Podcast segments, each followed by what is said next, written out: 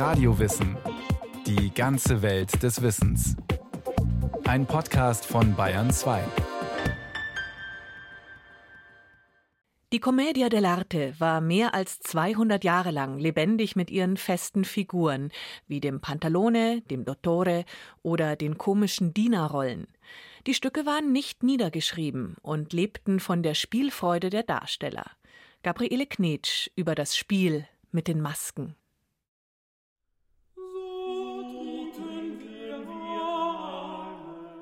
Nach dem Monolog sang ein fünfstimmiger Chor unter der Leitung von Meister Orlando di Lasso ein liebliches Madrigal. Von der anderen Seite der Bühne her trat Meister Orlando dann auf. Er trug ein leuchtend rotes Gewand, rote venezianische Schuhe, einen langen, fast bis zum Boden reichenden Mantel und eine Maske, bei deren Anblick sich niemand des Lachens enthalten konnte. In der Hand hielt er eine Laute. Was meint ihr, wie lustig dieser Akt war? Ich schwöre beim Himmel, ich habe schon viele Komödien gesehen, aber ich kann mich nicht erinnern, so aus vollem Hals gelacht zu haben. Dieser gut gelaunte Bericht ist das früheste Zeugnis einer Commedia dell'arte Aufführung, er stammt aus Bayern aus dem Jahr 1568 und wird in der Bayerischen Staatsbibliothek in München aufbewahrt. Verfasst hat ihn Massimo Troiano, ein Mitarbeiter des Starkomponisten Orlando di Lasso. Lasso war zwölf Jahre zuvor zu einem Spitzensalär an den Hof des Wittelsbacher Herzogs Albrecht V. nach München verpflichtet worden.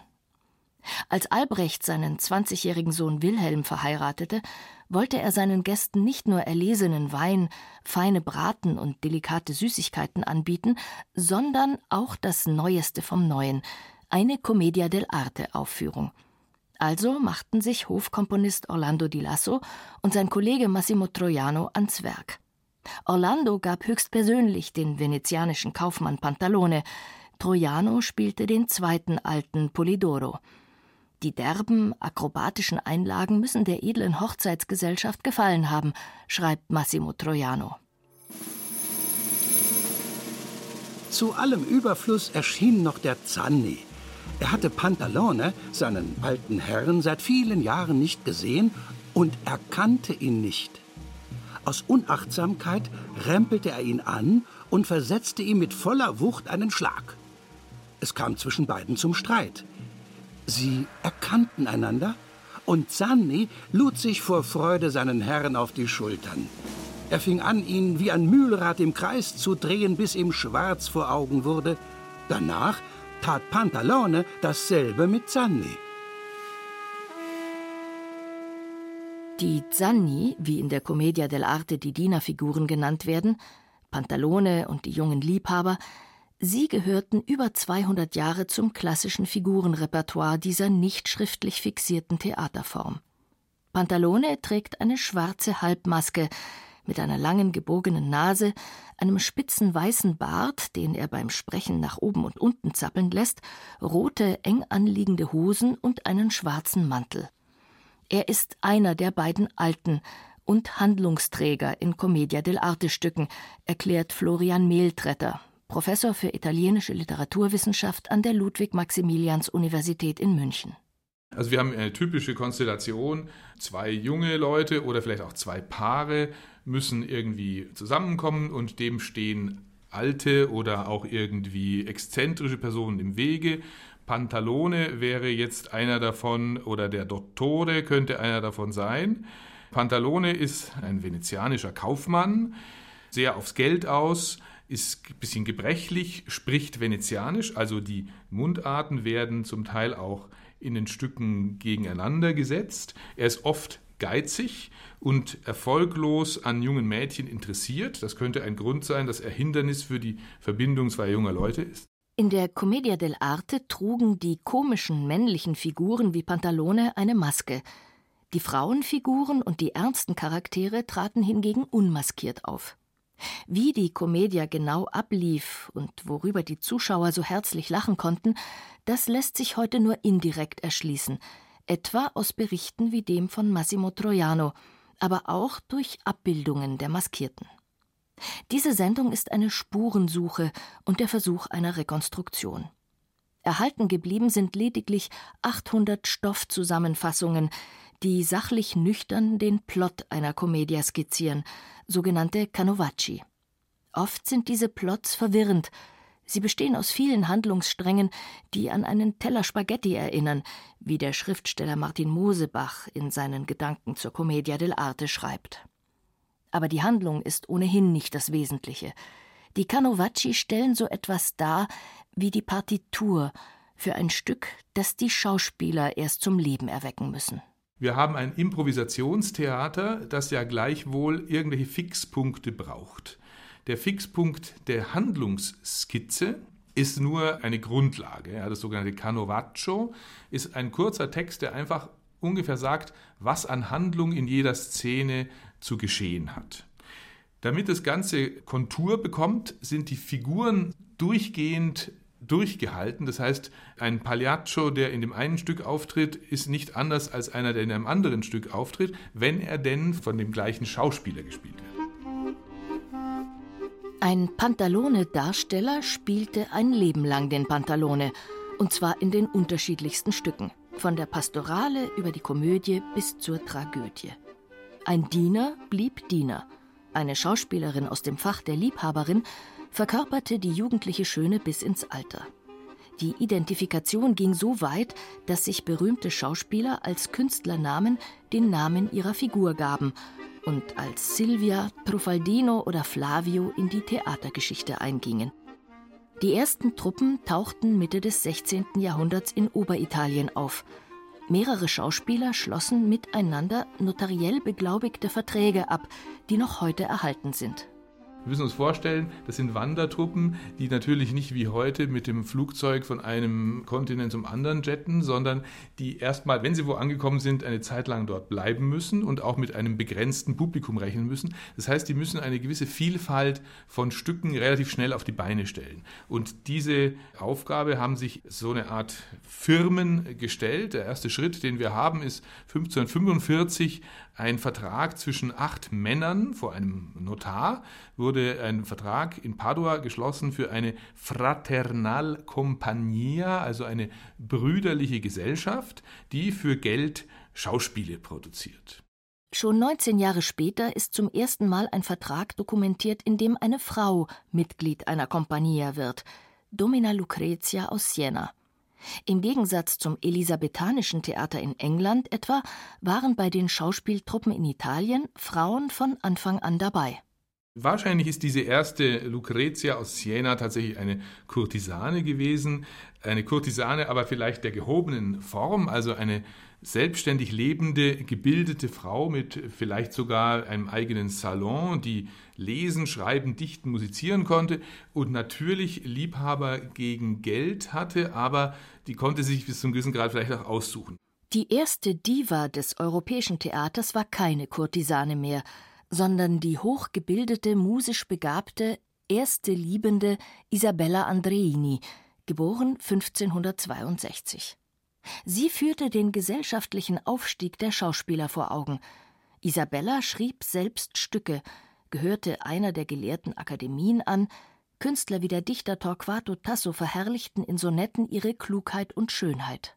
Selig die Seelen und glücklich die Herzen, in die sich Amor in eurem Bilde einprägt und in denen er angebetet wird.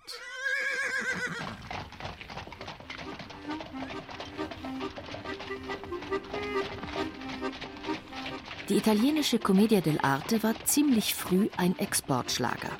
Die berühmtesten Truppen reisten durch ganz Europa und sie sind namentlich bekannt. Sie heißen Comici Confidenti, Desiosi oder Gelosi. Die Schauspieler finanzierten sich selbst und sie waren darauf angewiesen, immer neue Zuschauer zu gewinnen. Vor allem in Frankreich trafen die italienischen Profitruppen auf ein begeistertes Publikum und wurden finanziell vom französischen Hof gefördert. Ludwig XIII. soll sich die Aufführungen der berühmten Truppe von Isabellas Sohn Giovan Battista Andreini, genannt Lelio, im Januar und Februar 1621 im Hotel de Bourbon nicht weniger als 23 Mal angesehen haben. So beschreibt der französische Hofhistoriograph Charles Sorel die Aufführungen der Truppe. Was uns an ihren Stücken mehr gefällt als an unseren Farcen, ist nichts anderes als die Anmut einer fremden Sprache sowie die naiven und lächerlichen Handlungen ihrer Personen, die, um die Wahrheit zu sagen, besser die lächerliche Seite der Dinge zu finden wissen als alle Komödianten der übrigen Nationen. Was das zeitgenössische Publikum an den Commedia dell'arte Aufführungen faszinierte, lässt eine moderne Inszenierung erahnen. 1947 brachte der italienische Regisseur Giorgio Strela Goldonis Diener zweier Herren in Mailand auf die Bühne, und zwar in historischer Commedia dell'arte Manier. Goldoni, der selbst für Commedia dell'arte Truppen gearbeitet hatte, hatte das Stück zwar aufgeschrieben, aber der Stoff entspricht einem klassischen Canovaccio-Plot. Der Star der Truppe ist der virtuose Diener Truffaldino im rot-grünen Rautenkostüm. Er trägt eine breite schwarze Ledermaske, die die obere Hälfte seines Gesichts bedeckt und seinen Mund freilässt. Truffaldino gerät in Stress, weil er sich gleich zwei Herren verpflichtet: Florindo Aretusi aus Turin und Federigo Rasponi, hinter dem sich in Wirklichkeit die als Mann verkleidete Beatrice verbirgt, Florindos Geliebte. Der Showdown findet während einer Essensszene statt. Beide Herren, zufällig logieren sie in derselben Herberge, wollen gleichzeitig von Truffaldino bedient werden. In der Commedia dell'arte sind es nicht die Herren, sondern die Diener, die die Handlung vorantreiben. Da gibt es ganz verschiedene. Es gibt dumme und, und schlaue und sehr intelligente. Das sind natürlich auch Figuren, die es schon in der antiken Komödie zum Teil gibt, den schlauen Sklaven oder auch in der gebildeten Komödie gibt es den gewitzten Diener. Truffaldino im Diener zweier Herren gehört zu den gewitzten Sani-Figuren. Wahrhaft virtuos fängt er während der Essensszene die verschiedenen Teller auf, jongliert sie in der Luft und macht einen Salto mit der Suppenschüssel, ohne einen einzigen Tropfen zu verschütten. Das Truffaldino hier, Truffaldino da seiner Herren kontert er mit geschickten Luftsprüngen, einer choreografisch kunstvollen Schrittfolge und dazwischen Fußtritten für das Personal. Strehler zeigt die Commedia dell'arte als hochartifizielles, multimediales Schauspiel, das Akrobatik, Slapstick und Text kombiniert. Das ist auf jeden Fall eine sehr vielseitige Kunstform, eine intermediale Kunstform sozusagen.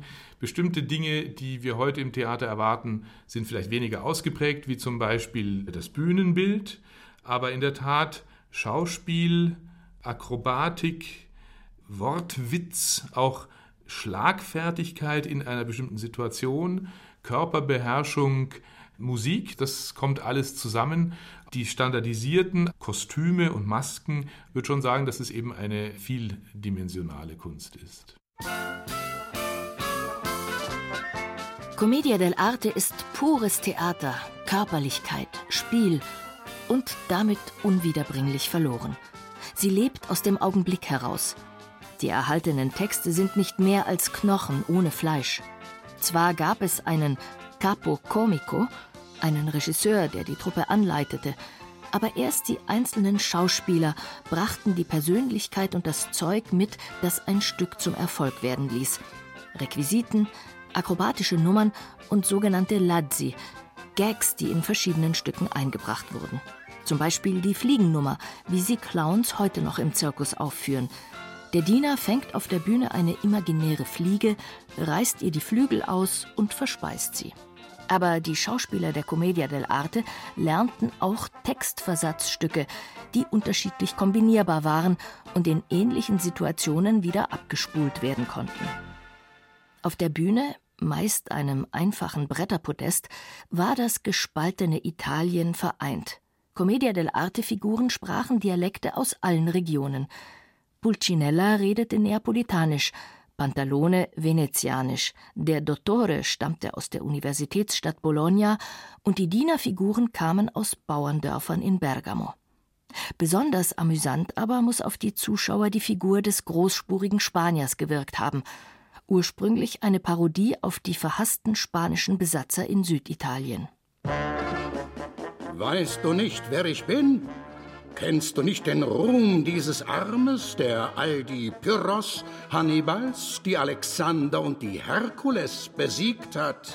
Auf dem Schlachtfeld überfalle ich, besiege ich, schlage ich zu, zermalme ich zu Asche. Soldaten, Fußvolk, Musketiere, Pferde, Reiter, oberste Feldwebel, Unteroffiziere, Könige, Scheiß und Kaiser.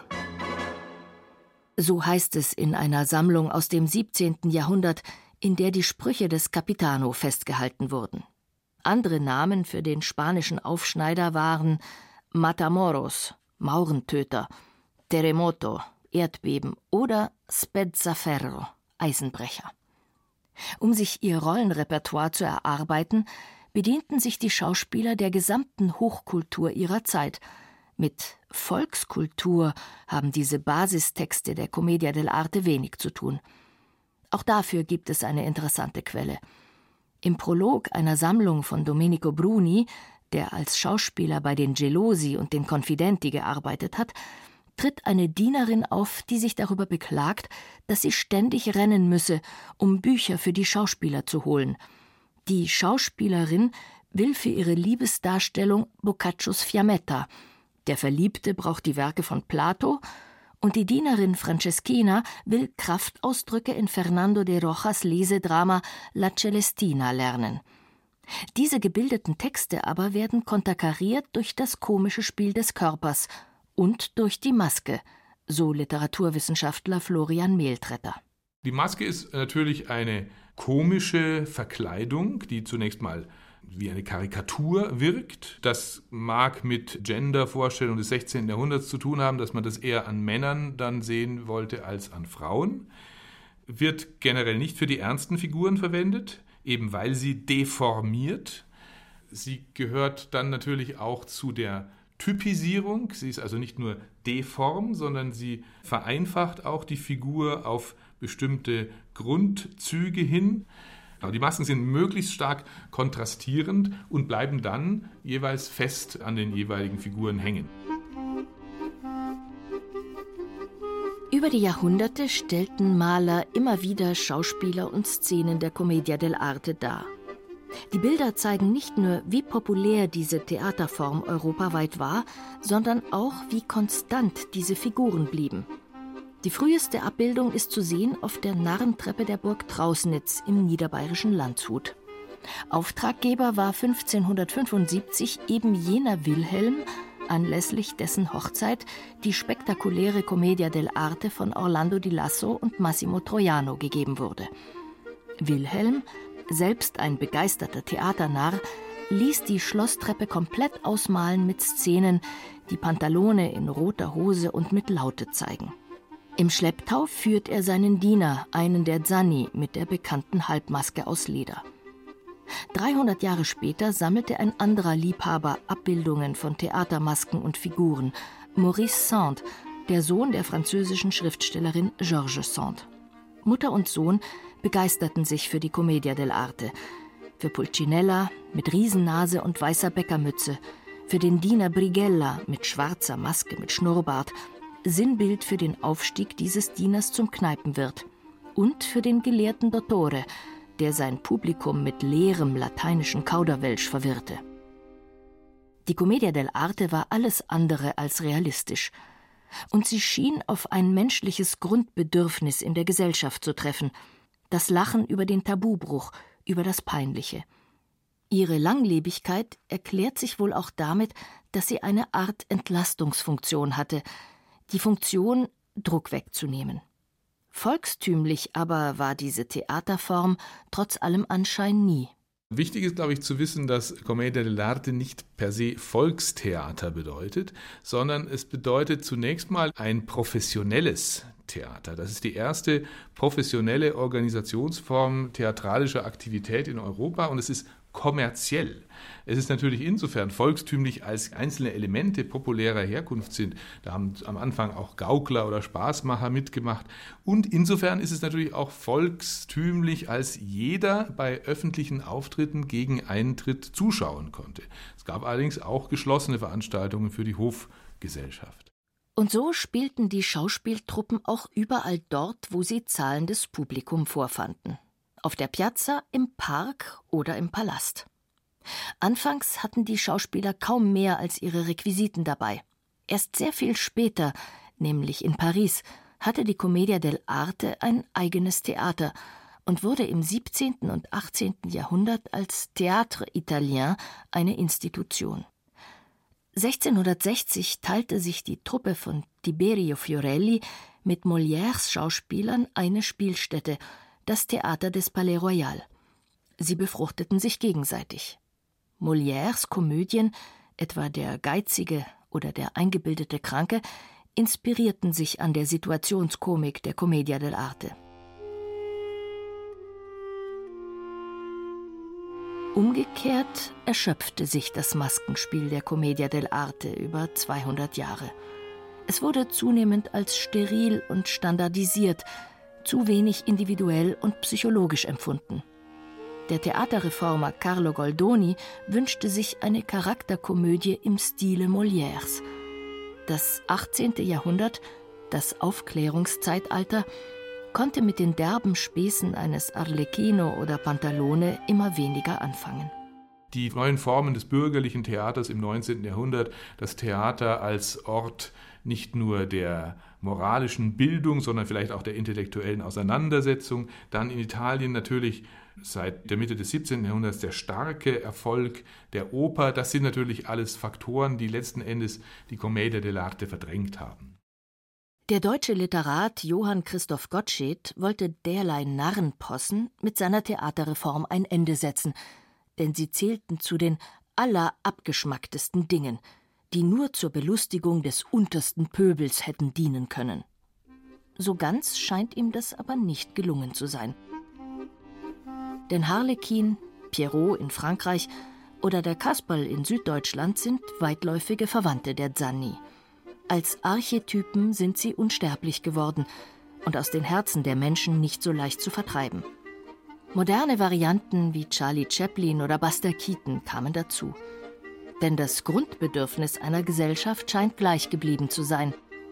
Über Missstände, menschliche Schwächen oder Tabubrüche nicht bloß intellektuell zu resonieren, sondern einfach darüber zu lachen.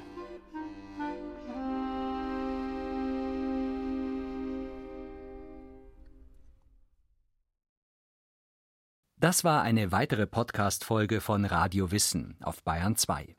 Commedia dell'arte vom Spiel mit den Masken. Autorin Gabriele Knitsch. Es sprachen Irina Wanker und Rainer Buck. Regie Martin Trauner. Technik Susanne Herzig. Die Redaktion hatte Andrea Breu.